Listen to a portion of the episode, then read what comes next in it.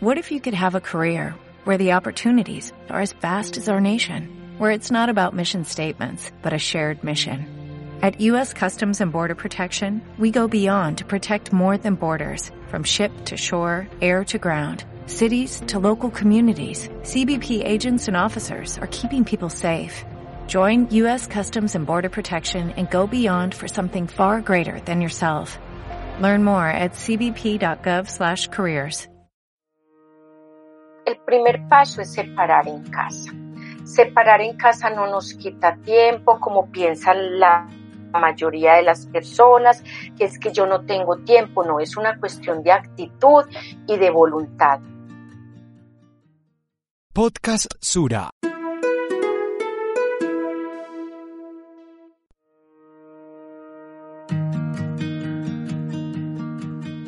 Hola a todos, con lo que acabamos de escuchar creo que ya intuimos sobre qué va a tratar el capítulo de hoy, ¿no? Nuestra palabra del día es reciclaje. Es un gusto enorme saludarte, don Diego Mosquera hoy sí que vamos a aprender nuevas cosas. El gusto es mío, Sergio, pero también aprovechamos para saludar a nuestra invitada del día, Marta Elena Iglesias. Ella es cofundadora de la cooperativa Planeta Verde, entidad que desde hace más de 20 años ha dignificado el oficio del reciclaje. Marta, bienvenida. Qué emoción tenerte aquí, Marta. Y yo quiero que nos cuentes un poco, claro está, sobre Planeta Verde y cuáles son las actividades que realizas en aquel lugar. Planeta Verde nació hace 21 años en Río Negro como un proyecto académico de un proyecto de grado de estudiantes de administración de empresas con énfasis en economía solidaria. Y tuvimos una idea un poquito loca en su momento de, de no permitir que nuestra, nuestro trabajo de grado se quedara en la biblioteca de la universidad como muchos, sino de darle vida creando una empresa que que tuviera tres objetivos muy claros desde el comienzo y era ayudar a la conservación y preservación del medio ambiente, dar un manejo adecuado a los residuos sólidos, especialmente en el municipio de Río Negro, y dignificar la labor del reciclador. Es muy lindo escuchar sobre las iniciativas que están transformando el planeta. Gracias Marta por, por esa hermosa labor. Muy bonito todo de verdad. Bueno Marta, ¿Qué tal si vamos al grano sobre nuestro tema del día? Y quiero iniciar con una pregunta importante. En todos los países hay un código de colores establecido para separar los residuos. ¿Podrías contarnos, por favor, cuál es el de Colombia? Antes del primero de enero de este año, que empezó a regir el nuevo código de colores que estableció el Ministerio de medio ambiente, no había un, código de colores así tan, tan sencillo establecido. La mayoría de las empresas que estaban certificadas en la ISO 14000 o en los sistemas de gestión ambiental adoptaban el código de colores que estaba institucionalizado por el ICONTEC.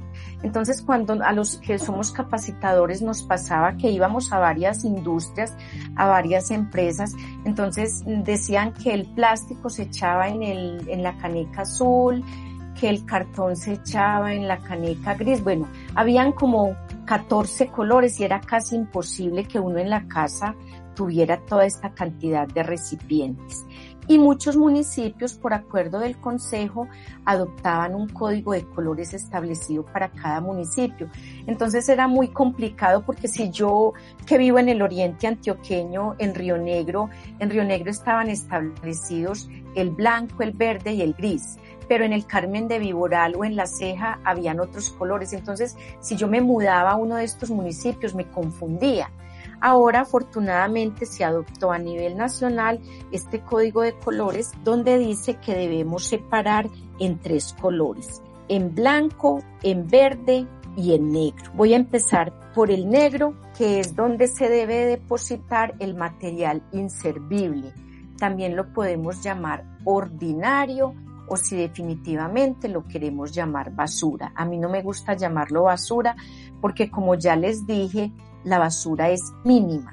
¿Qué vamos a echar a esta bolsa negra o a este recipiente negro? Vamos a echar todos los papeles que salen del baño, el papel higiénico, las toallas higiénicas, los pañales desechables.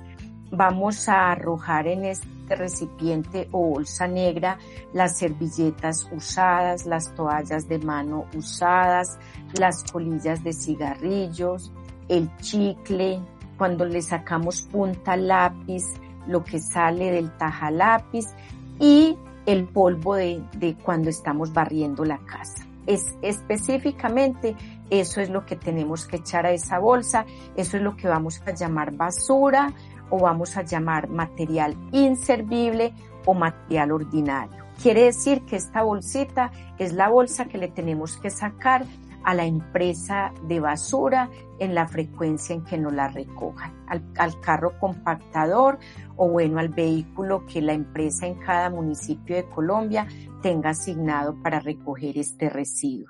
En la bolsa verde vamos a depositar todo lo que es material orgánico. ¿Qué es el material orgánico? El material que es biodegradable ¿De dónde nos sale a nosotros en los hogares este material? Nos sale básicamente de la cocina. ¿Qué es? Todas las cáscaras de fruta, eh, los restos de legumbre, cuando nosotros estamos preparando los alimentos, si tenemos mm, flores cuando ya se marchitan y ya las tenemos que botar, las podemos echar también ahí, si tenemos jardín, eh, cuando poda, eh, los restos de poda del árbol, bueno, de la planta que tengamos, eh, los huesos cuando comemos pollo, cuando comemos carne que contenga huesos, todos los restos y las sobras de comida. Entonces miren que es muy fácil realmente nosotros hacer esta separación. Esta, esta canequita o esta bolsa la debemos tener permanentemente en la cocina porque como repito, ahí es donde más se generan las cáscaras de huevo, el ripio del café, en fin, todo lo que tenga que ver con alimentos o con carnes. Y nos queda la bolsa blanca, que es donde vamos a depositar todo lo que podamos volver a aprovechar. Entiendo solo tres recipientes. Bolsas o canecas son suficientes para empezar a separar los residuos adecuadamente. La, tarea no es tan compleja. Más cuando ya hay un código unificado en el país. Solamente es empezar a ponerlo en práctica en nuestras casas. Bueno, Marta, tú nos hablas sobre la bolsita blanca. Es esa, aquella donde va todo el material que se puede aprovechar. Es decir, el, el material reciclable. Muchos de los que no se escuchan, y yo me sumo ahí, tenemos dudas sobre cuáles materiales sí y cuáles materiales no. ¿Podrías contarnos un poco al respecto? El reciclaje lo podemos dividir como en cuatro grupos. Pues no es que lo tengamos que dividir en la casa en cuatro grupos, sino que yo les voy a contar cómo se clasifica para que ustedes sepan que todos estos materiales que yo les voy a decir los pueden depositar en esa bolsa blanca. Tenemos el primer grupo que es el grupo de las pulpas de papel todo lo que viene de la corteza del árbol, pulpas de papel. Entonces ahí están clasificados el cartón, los periódicos, las revistas, un material que llamamos plegadiza, que son las cajitas donde vienen los zapatos, las camisas, los medicamentos, la crema dental. Hay otro material que se llama el papel craft por ejemplo, bolsas de panela o bolsas de azúcar al por mayor, ahí llegan estos materiales. Los sobres de Manila también son papel craft y hay veces nos envuelven cosas como en ese papel que es como café, no es, no es papel blanco sino un papel café, pero es 100% reciclable. Luego pasamos al grupo de los vidrios, que es mucho más sencillo. Los vidrios se clasifican por colores. Está el vidrio ámbar o café, el vidrio verde, el vidrio transparente y últimamente ha cogido mucho auge el vidrio azul, que también es netamente reciclable. Tenemos el grupo de los metales y estos se clasifican en ferrosos y no ferrosos. Los ferrosos son todos los que vienen del hierro, entonces ahí están las varillas, están las laticas de enlatados como la sardina y el atún, algunas salchichas, todo esto se puede reciclar. Y hay otros que son no ferrosos, que vienen de metales como el aluminio, el cobre, el bronce, que también se pueden reciclar. O sea que todo esto que les estoy diciendo puede ir en la bolsa blanca. Y luego viene un grupo que es muy grande, que es el grupo de los plásticos. En los plásticos hay siete grupos de plásticos. La gente no tiene por qué saber eso.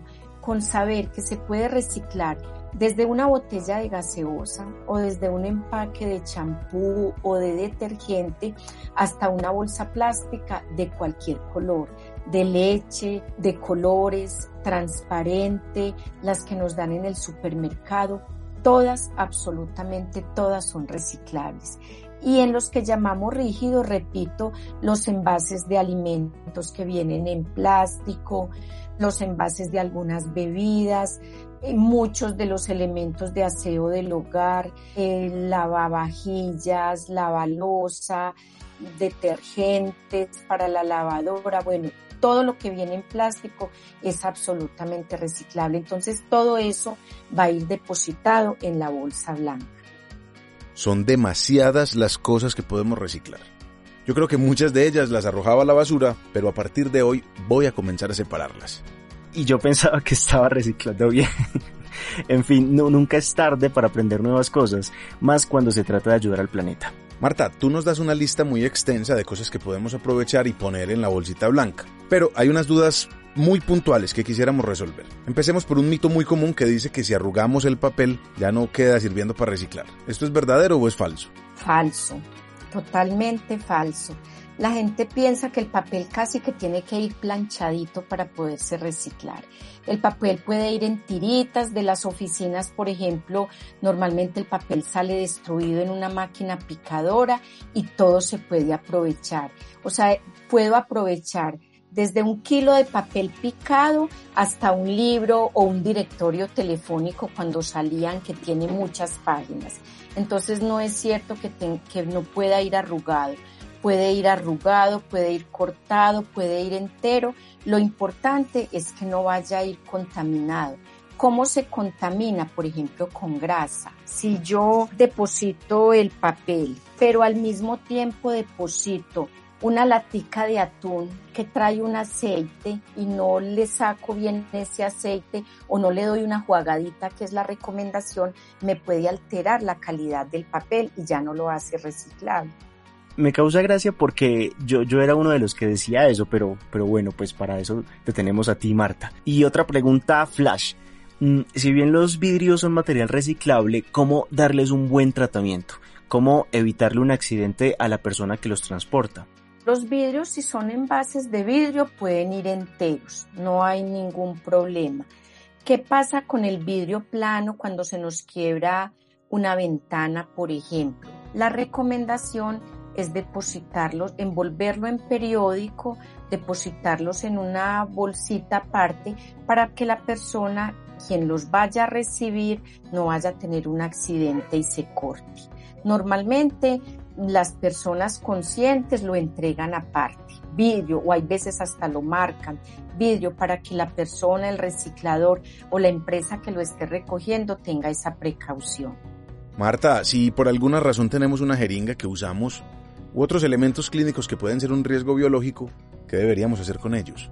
Los residuos biológicos, claro, son los que tienen algún contacto con alguna parte del cuerpo. Entonces es muy difícil que en las casas nosotros tengamos un guardián, eso se llama un guardián, que es como esa, ese baldecito rojito donde se, donde se guardan. ¿Cuál es la recomendación si tenemos que disponer, por ejemplo, una jeringa? Ahora las jeringas vienen con una capsulita, entonces lo, importante es que la aguja vaya dentro de esa capsulita, que nosotros la pongamos aparte y la depositemos en el material inservible, no lo vamos a echar al reciclaje, o sea, lo vamos a echar junto con la basura, porque no es sino una, porque en los hospitales eh, la normatividad dice que las tienen que poner aparte porque son muchas y eso tiene un tratamiento especial, eso debe ir a unos hornos incineradores. O ya yo si en mi casa tengo la posibilidad de entregarla a una empresa de residuos especiales, pues lo haría. Lo que pasa es que es complejo porque entonces hay que contactar a la empresa, hay que mirar la tarifa porque este tipo de materiales hay que pagar para que los dispongan. Tengo una última pregunta de ese estilo. Supongamos que en nuestra casa se daña una nevera, el televisor, no sé, algún aparato tecnológico. ¿En qué bolsa iría ese aparato? ¿Dónde lo podemos reciclar? Bueno, esta es una pregunta muy interesante teniendo en cuenta que si nos vamos a remitir 30, 40 años atrás, pues las neveras nos duraban mucho y los televisores y ahora los materiales están fabricados para, o sea, el consumismo hace que cada vez salga un modelo nuevo y que nosotros estemos pendientes de cambiar. Es como lo que pasa con los celulares. Hay una normatividad para la disposición de aparatos eléctricos y electrónicos repito, es muy difícil que yo como ciudadana tenga que tener para cada residuo una empresa que, que haga su disposición final y me los aproveche. ¿Qué hace la gente con esto? Por ejemplo, una nevera. Voy a cambiar mi nevera o voy a cambiar mi estufa. La mayoría de las personas llama a un reciclador. El reciclador a esa nevera le saca el motor que es de cobre, el congelador tiene parte de aluminio, aprovecha muchos de los materiales que tienen ahí. Pero normalmente lo que yo debo hacer con estos aparatos es llamar a la empresa de aseo que atiende mi zona para que me lo recoja como un residuo especial. Siento que he aprendido tanto hoy. No veo la hora de verdad de conseguir las bolsas o las canecas de los tres colores. De acuerdo contigo, Sergio, y no solo eso, quiero que este episodio lo escuchen muchas personas. Sé que estas dudas no son individuales, hacen parte de nuestra cotidianidad. Marta, vamos cerrando esta conversación con dos palabritas del mundo del reciclaje. Una es reusar y la otra, bueno, son dos, economía circular.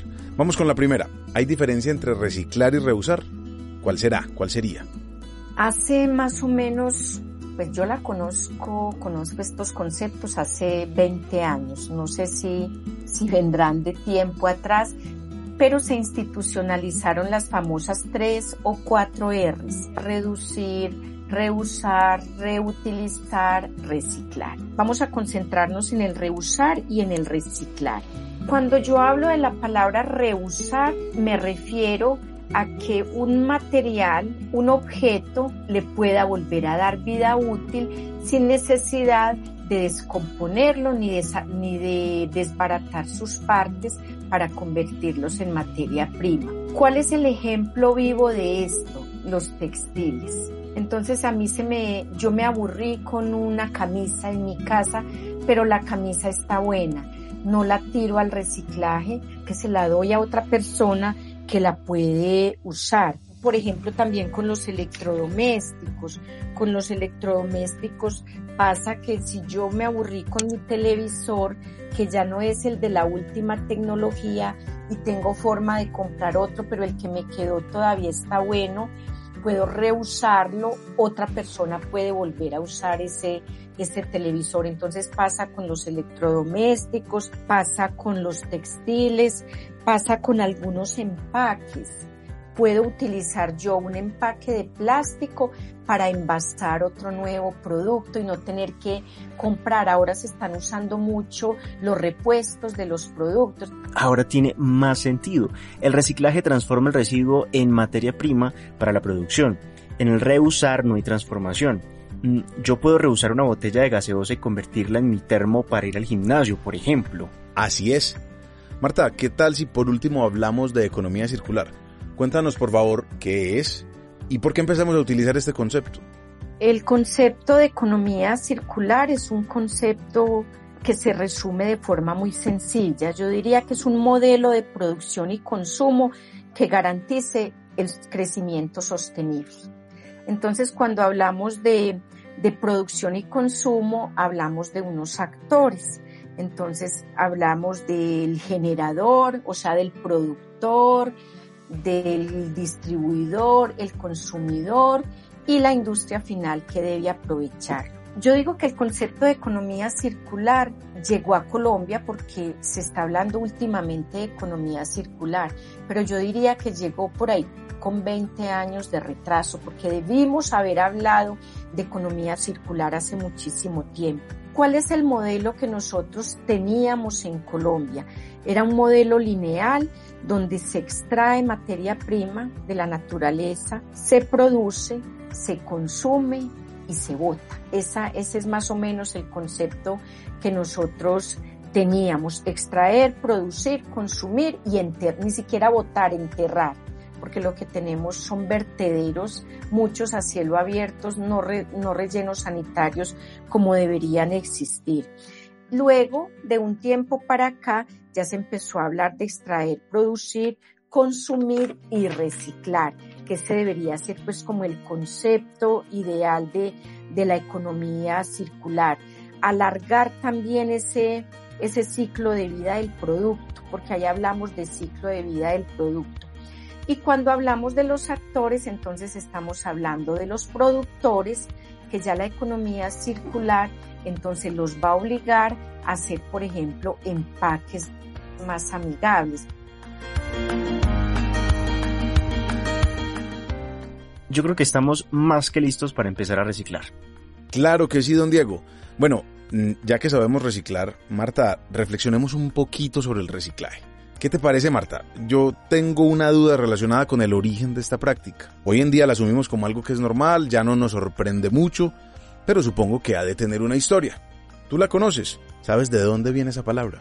Bueno, el reciclaje en Colombia específicamente data de hace más de, de 80 años. Podemos decir que el reciclaje tiene un nacimiento diferente en los países pobres y en los países industrializados. En los países de América Latina y específicamente en Colombia, el reciclaje ha sido una alternativa de vida para las personas que no tienen otro medio de subsistencia ni otra alternativa de empleo. Hay países más industrializados donde nació como una necesidad industrial de abaratar costos de producción. Entonces, el origen es diferente. Vamos a ubicarnos en Colombia, donde hace más o menos 80 años inició también por un proceso de migración. El conflicto que lleva tantos años trajo campesinos a las ciudades que no tenían otra cosa para hacer sino empezar con el reciclaje. En esa época se reciclaba hueso, se reciclaba hueso y, chatarra, porque el, el plástico no tenía ese boom que tiene hoy en día el plástico.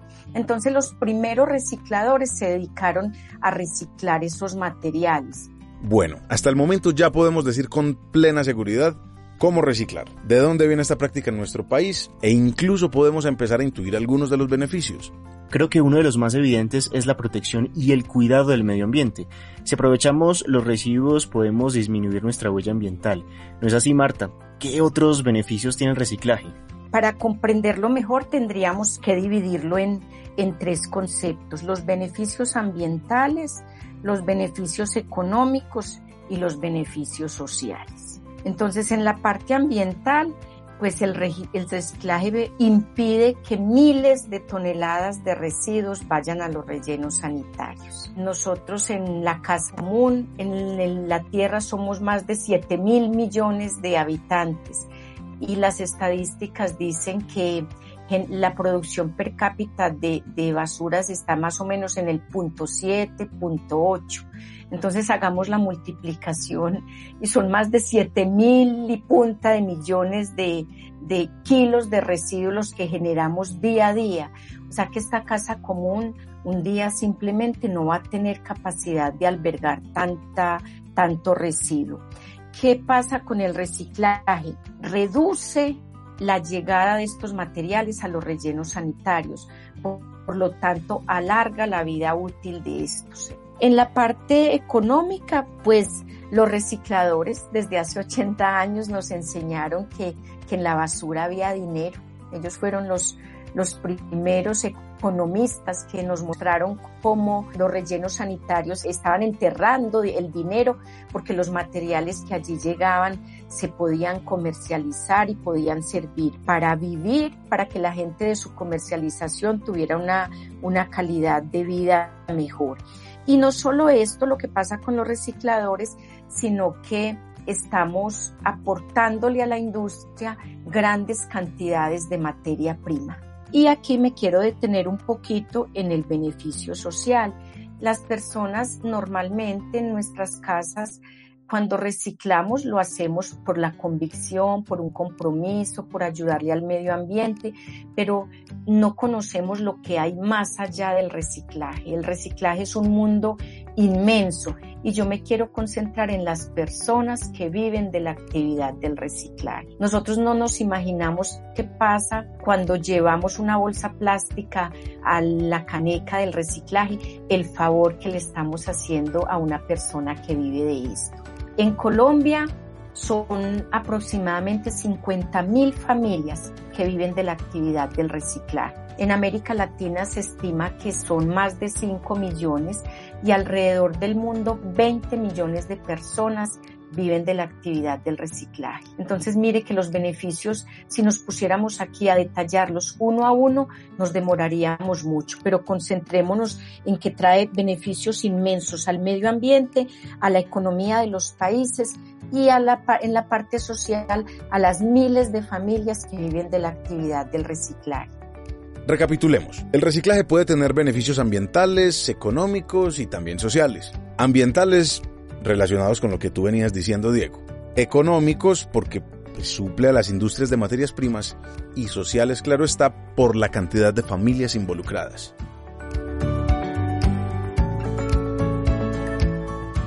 Qué buena conversación tuvimos hoy, ¿no crees, Diego? Por supuesto, Sergio.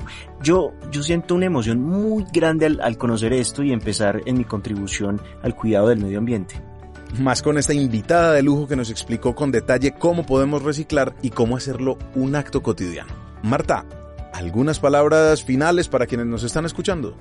Eh, yo creo que en el transcurso de, de, estos minutos hay cositas que le debe haber llegado a las personas que nos están escuchando. ¿Cuál es el primer paso y si yo me quiero comprometer realmente con todo lo que hablamos? Quiero aportar al medio ambiente, quiero poner mi granito de arena para, para la conservación y para que esta casa común eh, tenga espacio para albergarnos durante mucho más tiempo quiero ahorrar porque también es una forma de contribuir a la economía y quiero ayudarle a una persona que vive de este oficio. Entonces, lo primero, el primer paso es separar en casa. Separar en casa no nos quita tiempo, como piensan la mayoría de las personas, que es que yo no tengo tiempo, no, es una cuestión de actitud y de voluntad. El nuevo código de colores es muy sencillo, no necesitamos tener 8, 10, 15 canicas. Necesitamos tener tres bolsitas que las podemos guardar en un rinconcito de la casa, en el patio, donde podamos echar el material que nos sale de la cocina, el biodegradable, el material que es realmente basura y el reciclaje. Entonces lo primero que yo tengo que hacer es separar, porque nada me gano con reciclar, pero al mismo tiempo echar lo que me quedó de la comida. Gracias Marta por aceptar esta invitación y dedicarnos unos minuticos para instruirnos. Gracias a todos por estar acompañándonos en este episodio. ¿Quieres seguir contribuyendo al cuidado del planeta? Comparte este podcast con alguien más. Si todos unimos fuerzas, las futuras generaciones tendrán un mejor hogar. Los esperamos pronto en una nueva edición. Chao, chao.